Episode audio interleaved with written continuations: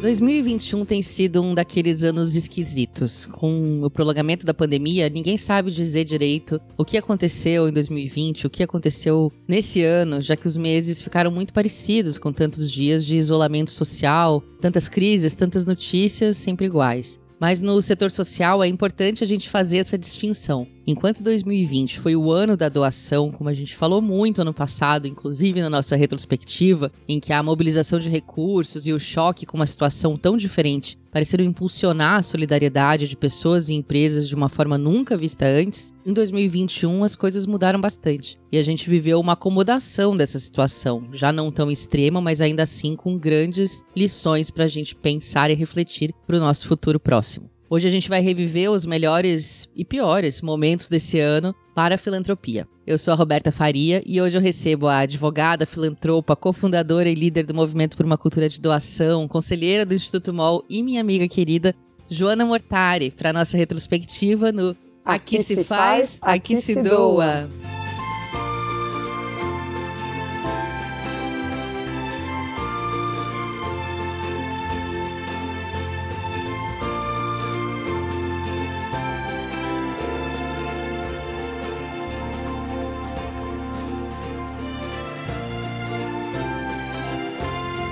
Está começando mais um Aqui Se Faz, Aqui Se Doa, o seu podcast semanal sobre cultura de doação, produzido pelo Instituto MOL, com o apoio do Movimento Bem Maior, do Morro de Conselho Participações e da Ambev, além da divulgação do Infomoney. Hoje eu estou sem a companhia do Arthur Loubach, mas eu conto aqui com uma parceira incrível para essa missão retrospectiva. Eu estou falando da Joana Mortari, que é diretora da Associação Acorde, co-criadora do Movimento por uma Cultura de Doação e conselheira do Instituto MOL, além de uma amiga e musa querida para quem eu consulto em todas as horas e grandes dúvidas. Joana, seja bem-vinda ao nosso podcast. Obrigada, Roberta. Eu estou muito feliz de estar aqui com você hoje. Só um pouco decepcionada de não poder trocar ideias com o Arthur, mas o ano que vem eu vou, vou cobrar um convite novo, então. É que a gente tinha muita coisa para falar hoje e a gente pensou que se tivesse três pessoas conversando, o podcast ia ter que ficar com umas duas ou três horas. Então a gente tirou no palitinho e eu fiquei com a sorte de estar aqui com você. É todo nosso prazer te receber aqui. Você que é uma das nossas ouvintes número um, que sempre comentando todos os episódios, trazendo grandes contribuições para as discussões. Então, bom, vamos lá na nossa missão, que é mergulhar nessa retrospectiva. A gente vai começar voltando lá no tempo de desde janeiro de 2021 com uma notícia boa.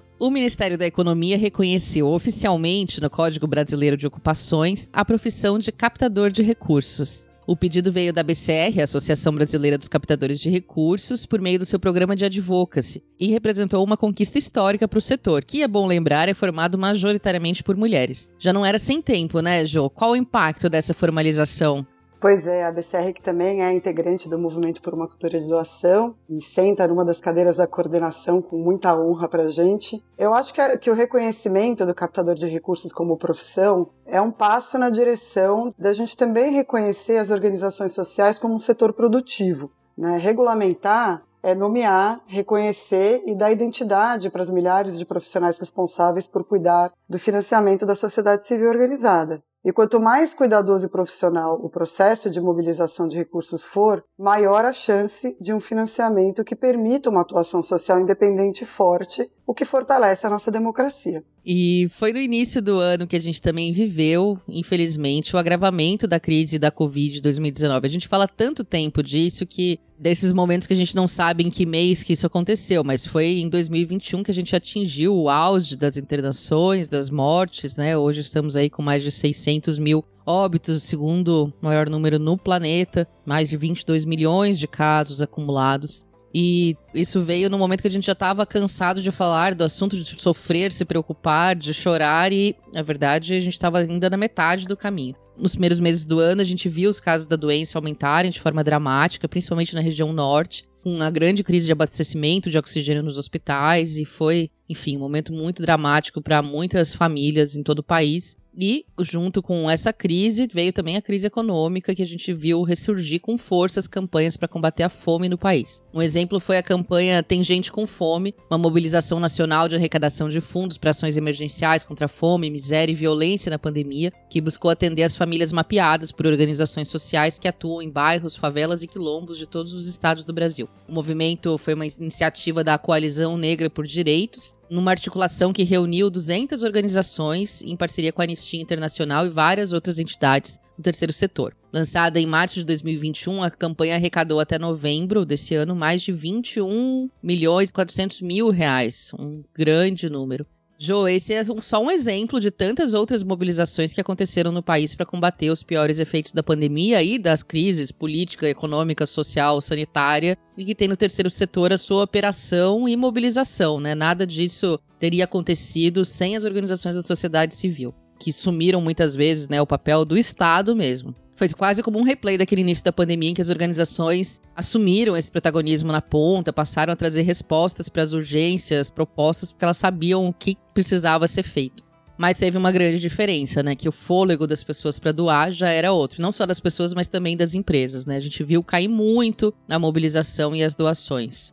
O que, que, será que aconteceu? A gente ficou mais insensível? Será? A gente se acostumou com. A gente diz que a gente se acostuma com tudo, né? Será que a gente se acostumou com as notícias ruins também? Parou de se sensibilizar? Ou não, né? Só faltou muito dinheiro. Muita gente passou a precisar de doação em vez de doar também, né?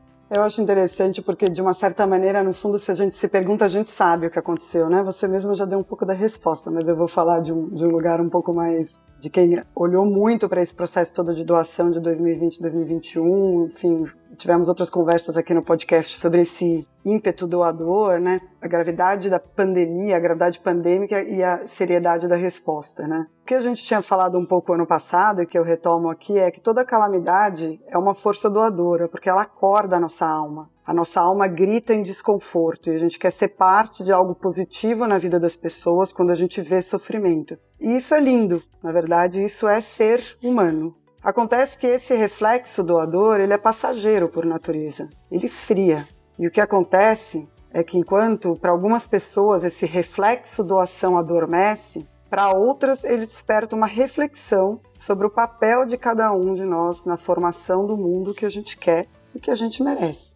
Então ele desperta conversas internas nas pessoas, consequentemente nos grupos de pessoas, famílias, empresas. Para mim tem um lugar chave nesse nessa passagem de 2020 para 2021, que a gente está vendo acontecer, ainda que é difícil trazer isso em números, mas a gente consegue perceber nas conversas com consultores e organizações que trabalham mais com organização de patrimônio, famílias doadoras, e mesmo a gente talvez fale um pouquinho disso hoje, eu não tenho certeza, mas sobre os números do dia de doar, que aconteceu agora no final de novembro, o fato é que essa transição do reflexo doador para a reflexão do doador é a semente da onde nasce um doador consciente e constante. É de onde nasce uma cultura de doação enraizada. Então, esse é exatamente o lugar que a gente quer ver na sociedade. É uma pena que, às vezes, o externo precisa estar muito sombrio para a luz interna humana acender. Mas a verdade é que também, por outro lado, olhando por um outro ângulo, de todas as trevas, né, onde existe sombra, existe luz, podemos dizer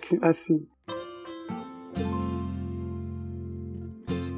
A gente teve um acontecimento curioso aí nesse ano que marcou um pouco o nosso campo, que foi uma mobilização que a gente acompanhou dentro do movimento uma cultura de doação na metade do ano ali em julho de 2021, que começou quando o economista Ricardo Amorim, que é bastante conhecido, está na televisão, tem muitos milhões de seguidores, é um grande influenciador digital, postou um tweet infeliz dizendo que os impostos deveriam ser considerados doação no Brasil, inferindo que a gente não sabe para onde o dinheiro vai em ambos os casos. Essa postagem provocou uma reação do campo filantrópico, furiosa e indignada, com toda razão, mas que culminou numa live muito educada com o Ricardo para falar sobre cultura de doação, que do qual você participou, claro, e também, né, o Leonardo Letelier da Cital e a Paty Lobacaro da Mobilize Global. E, enfim, queria que você contasse pra gente um pouco mais dessa história, porque eu acho que ela é muito representativa do pensamento ainda arcaico, né, de boa parte da sociedade sobre o que é doação e o que é função do terceiro setor.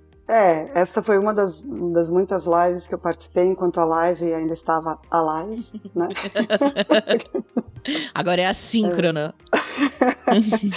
Mas é, eu acho que foi marcante mesmo, eu acho que você traz já na sua fala o porquê. Claro que não intencionalmente, de maneira alguma a intenção do, do Ricardo foi criticar a doação, mas ao criticar impostos, ele levou junto, né? Jogou a água da bacia com a criança. Cia com o bebê dentro, com é. o bebê dentro.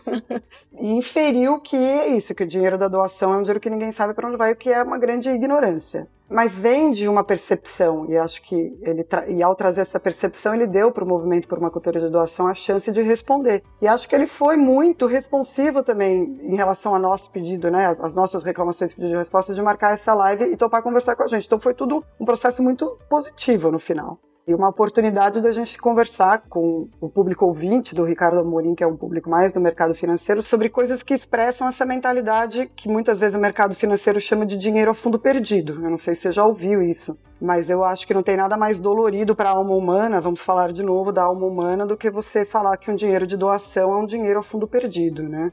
Um dinheiro que é para outro, que não tem esse retorno visível e perceptível para doador logo de cara, não necessariamente não tem um fim. Agora há pouco você falou de confiança, Rô. A gente pode falar, passar um programa inteiro aqui falando sobre confiança, que você sabe que eu adoro. Até... Tá na nossa lista de pautas. mas eu acho que tem algo que a doação exige da gente, que é entender que doação é diferente de uma relação de compra e venda, por exemplo, ou de investimento. O que eu quero dizer é que ele não é como você entrar numa loja, como eu sempre falo, deixar o seu dinheiro e sair com a calça jeans. Aquela transação acabou ali, está todo mundo feliz. Uma pessoa vendeu uma calça, que é o que queria, outra pessoa está levando uma calça para casa e está tudo bem. Na doação, você entrega o seu dinheiro em confiança a uma organização social para que se propõe a fazer um trabalho que você quer que seja feito. E você vai colher os frutos desse trabalho na sociedade daqui a algum tempo. Então a gente tem que, inclusive, lidar com uma questão de tempo que é muito diferente dos processos da vida econômica. São reflexões sobre a doação que, quanto mais a gente compreende elas, mais fácil fica a conversa com outros setores da, da nossa sociedade, sem a gente ficar sendo moldado por eles também. Né? A vida econômica tem o seu papel e a vida social e cultural tem o seu papel. E o equilíbrio entre esses papéis que é importante. Um caso simbólico também foi o DJ Alok, né, que é conhecido mundialmente, melhor DJ do mundo e estava lá esse ano fazendo a abertura do Festival da BCR, que é uma conferência de captação de recursos muito do nosso nicho, assim, né? Uma, é juntar dois mundos muito diferentes num mesmo lugar. Ele também é filantropo e tem outras questões que o trazem para esse universo, mas é um exemplo de outros que a gente viu ao longo do ano, né? De ver muitas celebridades se engajando em causas sociais, contando sobre as suas doações, quando ainda a gente tem uma maioria da população que acha que você não deve falar sobre o assunto ou que não é de bom tom contar do, do que você doa. A gente viu mais celebridades também se engajando no próprio dia de doar. Então, tudo isso ajuda a gente a tirar o assunto desse lugar do terceiro setor e levar para o mundo. Uma baita jornada, né, Joana? Queria te ouvir sobre isso, assim. Ao mesmo tempo, tem uma questão que essas pessoas que vêm de fora, né, do meio, podem não ter ainda uma visão mais profunda sobre o assunto e eventualmente podem falar coisas que não são as que a gente está tentando criar para a cultura de doação. Então sempre tem os dois lados assim do assunto. Queria te ouvir sobre isso. Eu acho que tudo é uma oportunidade de aprendizado, né? É, o que eu admiro, particularmente, eu não conheço o Alok pessoalmente, quem sabe um dia, mas eu conheço o Bascar, que é, é quem cuida do Instituto Alok. Eu troquei várias ideias com ele ao longo dos últimos dois anos, desde que eles entraram para o movimento por uma cultura de doação. E eu percebo uma verdade na intenção do Instituto e do Alok, né? ele na entrevista com a BCR, ele fala muito dessa busca de propósito, que é, propósito é uma palavra que em 2020 não sei, 20, 21, perdeu um pouco de propósito porque a gente começa a usar a torta e a direita como se não significasse nada. Mas quando a gente está falando de um propósito verdadeiro, ele mexe mesmo. Ele me... não só ele mexe com as pessoas, mas ele atrai pessoas em volta. Ele tem uma força encantadora, né? Ele encanta. É desse lugar um pouco que o Alok fala, quando ele se envolve verdadeiramente com o terceiro setor, enfim, monta um instituto e tudo mais. Então é muito gostoso ver uma pessoa jovem pra caramba, né? e, e, tão envolvida com doação e, já, e não só envolvida com a doação, mas também envolvida com a promoção da cultura de doação. Né? É, é uma honra mesmo ter eles com a gente no movimento e espero que esse seja um ícone de muitos, assim. E ainda falando de furar bolhas, né? A cobertura intensa de mídia que a gente começou a ver em 2020 sobre cultura de doação não parou esse ano, felizmente, né? A gente viu grandes veículos, por exemplo, a Folha de São Paulo publicar um caderno só dedicado à cultura de doação. O Valor Econômico promoveu uma semana de lives sobre o assunto. Enfim, a gente viu em muitos lugares isso virar pauta.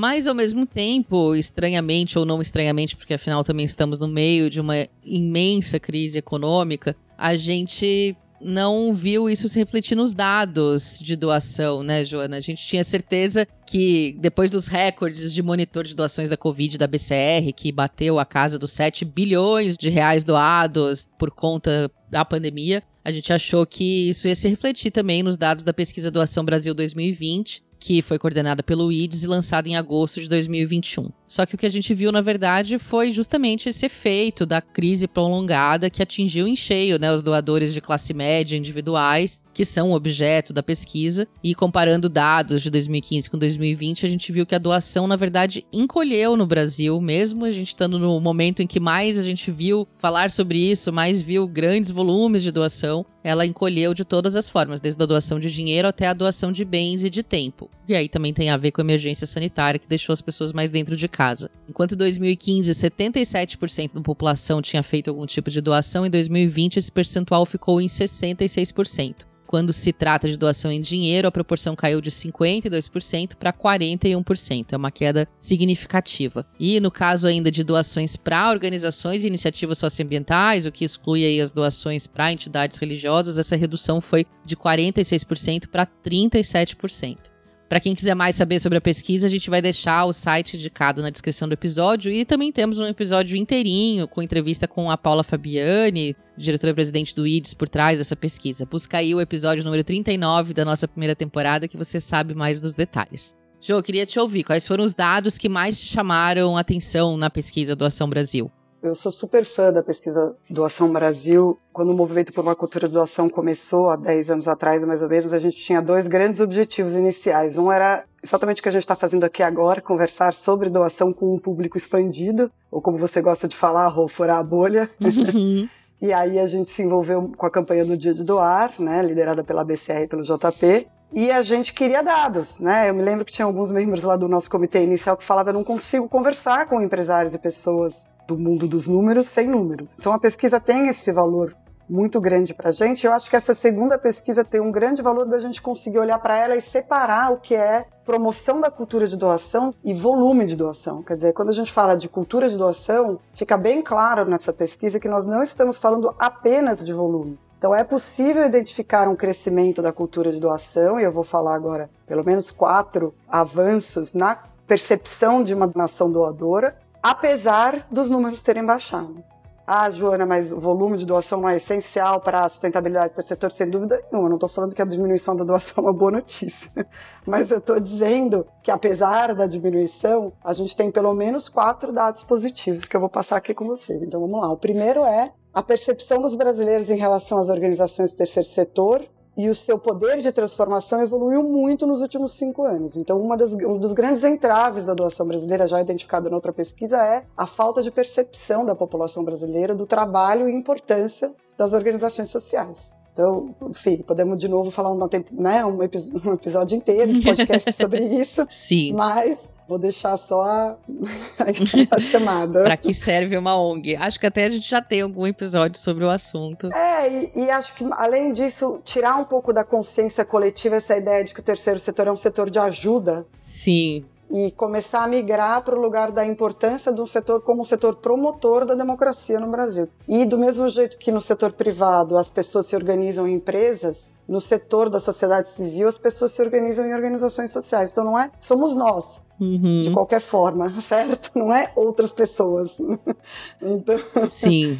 esse sentido de coletividade. Então isso é muito importante, essa percepção. E acho que na pesquisa do GIF também, a gente já vai falar um pouco dela aqui, ela aparece de novo, então eu vou voltar para isso depois. A pesquisa também aponta um aumento na confiança do setor social. Outro grande desafio é a confiança. A gente vai, eu estou prometendo um podcast sobre isso. Eu também vou publicar uma, uma série de textos sobre confiança agora, começando agora em dezembro. Mas a gente falou muito disso no Congresso GIF ano passado, que é o congresso das organizações do setor de investimento social e filantropia, sobre a necessidade de falar mais, entender mais o que é essa confiança e confiar mais, enfim. Essa conversa está muito em pauta entre organizações financiadoras e organizações sociais, e é legal poder falar um pouco disso para um público mais amplo também. O terceiro item é uma maior disposição de doadores em falar publicamente sobre suas doações. E isso tem um histórico religioso, até cristão e também de outras religiões que trazem muito valores sociais, valores morais de, de, a gente não falar sobre as coisas boas que a gente faz e, e é totalmente compreensível, mas para a formação de uma cultura de doação não é necessariamente positivo, porque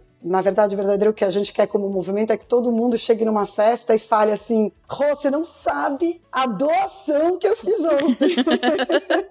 sim, sim. né? E eu acho que é isso, a gente quer que vire conversa do dia a dia. Lá nos primórdios do, do movimento por uma cultura de doação, o Rafa Baretti falava do ar tem que ser sexy, entendeu? Tem que ser uma coisa que todo mundo quer, que todo mundo faz. Não, esse, dou esse conselho para todos os amigos, amigos solteiros. Não pergunta o signo, pergunta para onde doa. Isso diz muito muito mais sobre a pessoa. Exato. Então isso é uma coisa muito legal, que as pessoas estão começando a estar mais dispostas e questionar um pouco essas raízes do porquê não, sabe? Olhar para isso com curiosidade, tentar trazer à tona históricos que têm gerações, né? Que estão na gente por gerações e que de repente está na hora da gente ressignificar. E por último, você já falou um pouco o aumento do volume de doações entre as, as classes de maior poder aquisitivo, né? O Brasil tem um histórico de uma doação de volume, não volume, desculpa, proporcionalmente maior em relação à renda nas classes mais baixas do que nas classes mais altas. Outro dia eu estava dando uma, ah, uma conversa, era tipo uma aula assim numa universidade, e uma pessoa me perguntou sobre isso, por que, que as pessoas mais pobres doam mais. Eu devolvi a pergunta, falei, você me responde. E a pessoa sabia, a gente sabe intrinsecamente, as pessoas que vivem em comunidade se veem mais elas se enxergam mais, elas entendem melhor as necessidades um dos outros. A partir de uma classe média alta, você já vive mais isolado, mais cercado, mais em bolha. E aí você não percebe mais tanto a necessidade do outro, você não enxerga mais tanto, você não se toca. Por isso que a pandemia teve o efeito que teve, porque de repente você passou de novo a enxergar a dor do outro tem uma, uma coisa bonita e importante nessa percepção, nessa sensibilidade que a gente está ainda e que para mim vem desse lugar, desse sofrimento pandêmico para todos. Né? Não estou dizendo que está todo mundo no mesmo barco, não vamos usar essa, estamos em barcos diferentes, mas o mar é o mesmo, né? E, enfim, o maremoto é o mesmo. É isso, Rô, são quatro pontos muito positivos aí para a cultura de doação. Falando em fundações, um dado recente que vale a gente colocar nessa conversa também é do Censo GIF 2020, que foi lançado agora em dezembro de 2021. A pesquisa registrou o maior volume de investimento social privado no país até então, com 5 bilhões e 300 milhões de reais, e pela primeira vez na história do estudo, a estratégia de grant making aparece como a principal estratégia adotada pela filantropia brasileira, superando a execução de projetos próprios que historicamente era prioritária. Ou seja, a filantropia brasileira se tornou mais doadora. Eu acho esse dado incrível, porque ele é consequência da atuação da resposta à pandemia, né? Enfim, das fundações e institutos entenderem que precisam apoiar quem já está lá na ponta, mas quem sabe também pode significar uma mudança de longo prazo mais perene para o setor, de confiar em quem já está fazendo em vez de criar projetos do zero, né, Joana? Sim, acho que tem muitos níveis assim. Sem dúvida nenhuma, essa é uma resposta positiva dos doadores institucionais, na minha humilde opinião. Fico feliz de ver esse número. Acho que também é um reconhecimento do papel das organizações da sociedade civil, como a gente havia conversado antes. Acho também que é um trabalho do setor de longo prazo, assim, faz pelo menos 10 anos que existe uma conversa,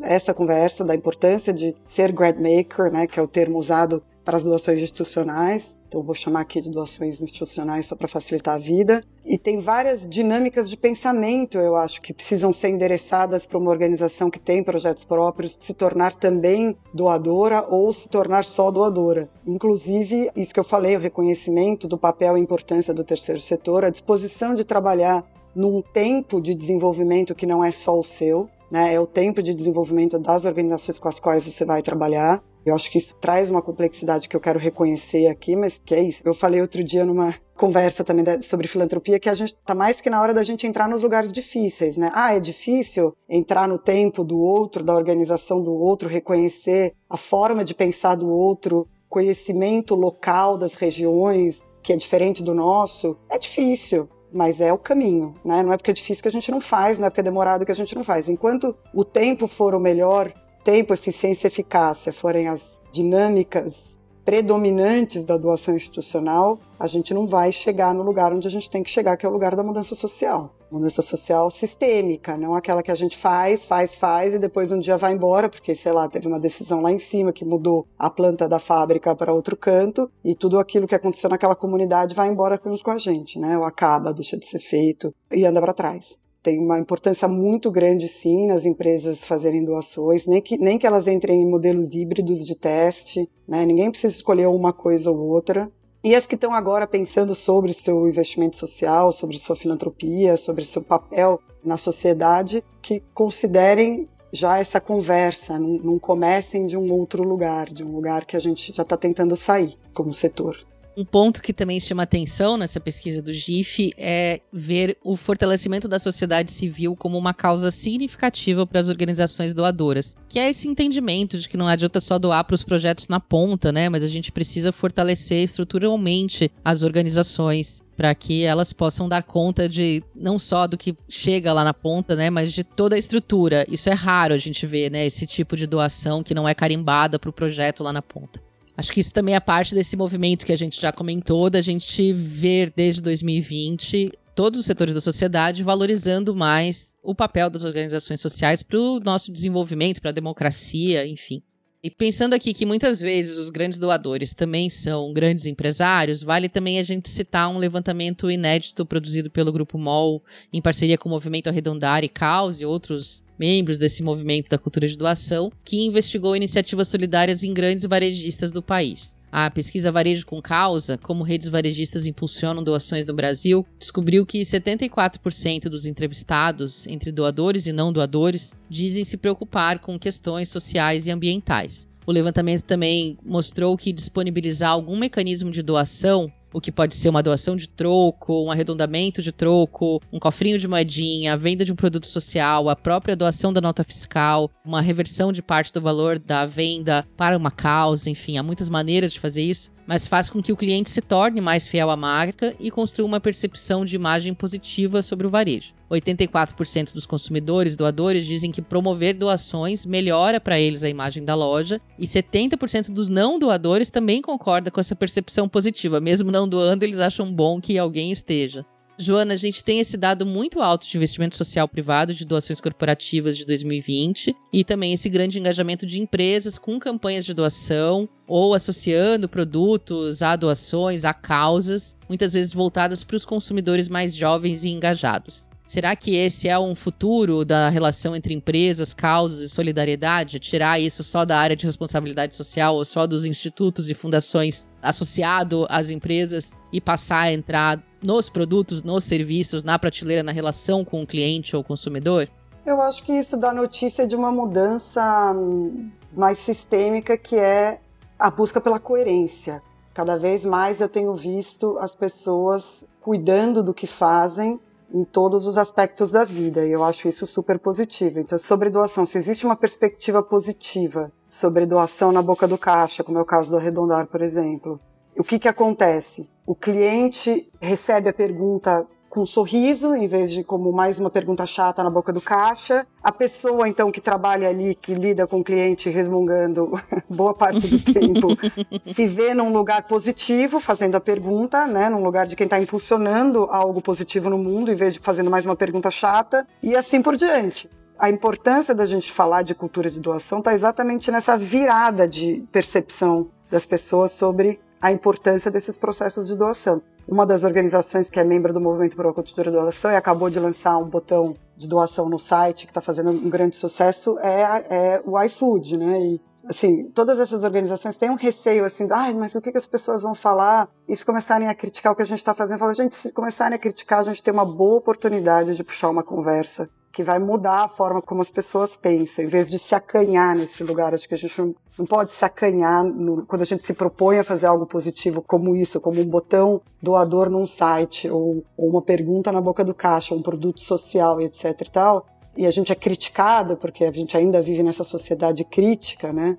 Considerem a crítica como uma oportunidade de conversa, é o que eu diria, e façam verdadeiramente também, né? Porque eu acho que o extremo desse lugar é o, é o, é o lugar do washing, né? Do social washing, é environmental washing, todas essas lavagens, enfim. Giving washing. Giving washing. em todos esses lugares onde essa lavagem em português fica pior ainda do que em inglês. Né?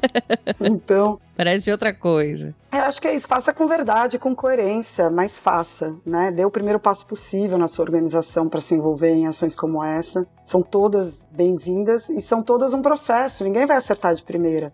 Jo, eu podia ficar o resto do dia conversando com você, mas infelizmente a produção já me apitou aqui no ouvido que a gente já estourou bastante nosso tempo. Ah. É, uma das mudanças para 2021 que eu sei que você odeia é que as pessoas não escutam mais coisas de horas e horas, nem assistem. Exato. A gente precisa fazer tudo na velocidade do TikTok, então vamos nos dar por felizes que a gente não tá tendo que dançar, a gente tá podendo só falar sem vídeo. Mas para fechar, eu queria que você deixasse aqui registrado o seu desejo para 2022 no que diz respeito à cultura de doação. Pode sonhar alto que tá liberado, sem limites. Eu vou desejar, mas antes eu vou falar que sim. Obrigada por essa conversa mais longa. obrigada por vocês que estão escutando a gente até agora, porque é isso, né? Obrigada. Nosso grande desafio é, como, é o que queremos, mudar o mundo. Como? Sem aprofundar nos assuntos, porque tem que ser em 30 segundos, né? Exatamente. então, muito obrigada pelo seu tempo. E acho que os meus sonhos estão muito ligados a muito do que a gente conversou hoje, de que cada um de vocês se conecte com o seu potencial doador. Cada um de nós tem um, você tem um. Olhe para sua vida, olhe para sua renda, escolha um valor que faça sentido para você e doe. Comece. Fala para os amigos que você começou, se divirta, curta a organização que você para qual você está doando. Eu sempre falo exercitar um poder que cada um de nós tem de formar a realidade onde a gente quer viver. Doar não é uma responsabilidade de outra pessoa ou algo para eu fazer quando ficar mais rica. É uma coisa para já. Sim, para já. e, por fim, uma coisa que eu falo sempre, porque a gente até repete isso no terceiro setor, então estou falando com as ONGs que escutam a gente também. Nenhuma doação é pequena, gente. Toda doação é importante. Só no Brasil a gente chama doação individual de pequenas doações. Vamos parar com isso já. É meu sonho.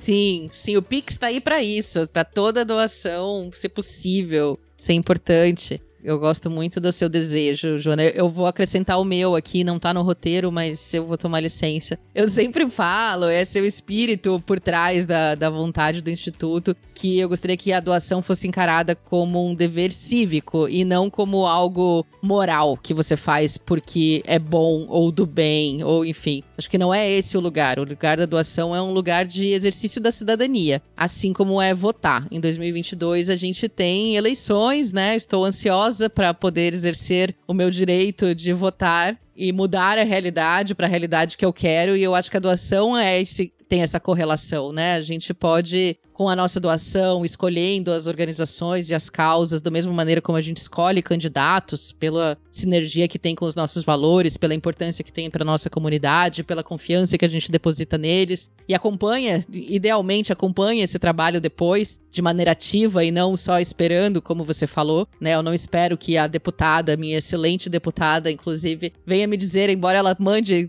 newsletters dizendo o que está fazendo, mas eu gosto de acompanhá-la. E do mesmo jeito, a gente pode fazer isso pelas organizações. Então, nesse 2022, que vai ser um grande ano do civismo, do exercício da cidadania, da gente participar de eleições muito necessárias, muito importantes, num momento muito difícil de crise e polarização, que a gente possa levar essa mesma responsabilidade e compromisso também para a doação. Gente, por esse ano é só, mas semana que vem a gente tá de volta, ano novo, vida nova. Ainda tem muito assunto sobre cultura de doação pra gente falar. Quem acha que a gente não vai ter assunto para um ano inteiro está enganado. A gente tem mais pautas do que episódios. E esse podcast é uma produção do Instituto MOL com apoio do Movimento Bem Maior, da Morro do Conselho Participações e da Ambev e divulgação do Infomoney. O roteiro final e a direção são de Vanessa Henriques e Ana Azevedo, do Instituto MOL. A edição de som é do Bicho de Goiaba Podcast. Feliz Ano Novo! Feliz Ano Novo!